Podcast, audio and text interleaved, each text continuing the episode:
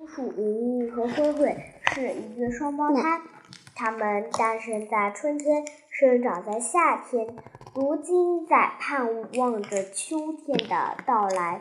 听妈妈说，等树叶落下来的时候，秋天就到了。莹莹和灰灰希望秋天快点儿来。终于，在一个红日西落的傍晚，当他们哥俩在一棵白杨树上玩的时候，一片落叶，一片树叶飘落下来，正巧打在莹莹的头上，把莹莹吓了一跳。灰灰乐得拍手唱了起来：“落叶飘，落叶飘，夏夏天去了，秋天到。”他们把这消息告诉妈妈，妈妈笑着说：“秋天还早着呢。”这片树叶不是自己掉的，是被乌鸦碰下来的。又过了好久，一天，莹莹和灰灰出门看他们的叔叔大尾巴。大尾巴叔叔住在不远的一棵酸梨树上，只见他拖着。蓬松的尾巴正在忙着把晒干的果子往洞里搬。尼和灰灰说道：“叔叔，你在忙什么呢？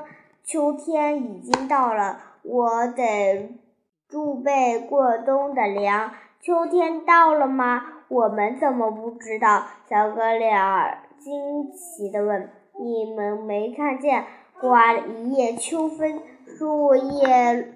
掉了不少。大尾巴叔叔指着酸梨树说：“果然，酸梨树的叶子剩下不到一半了。树下堆着好多落叶。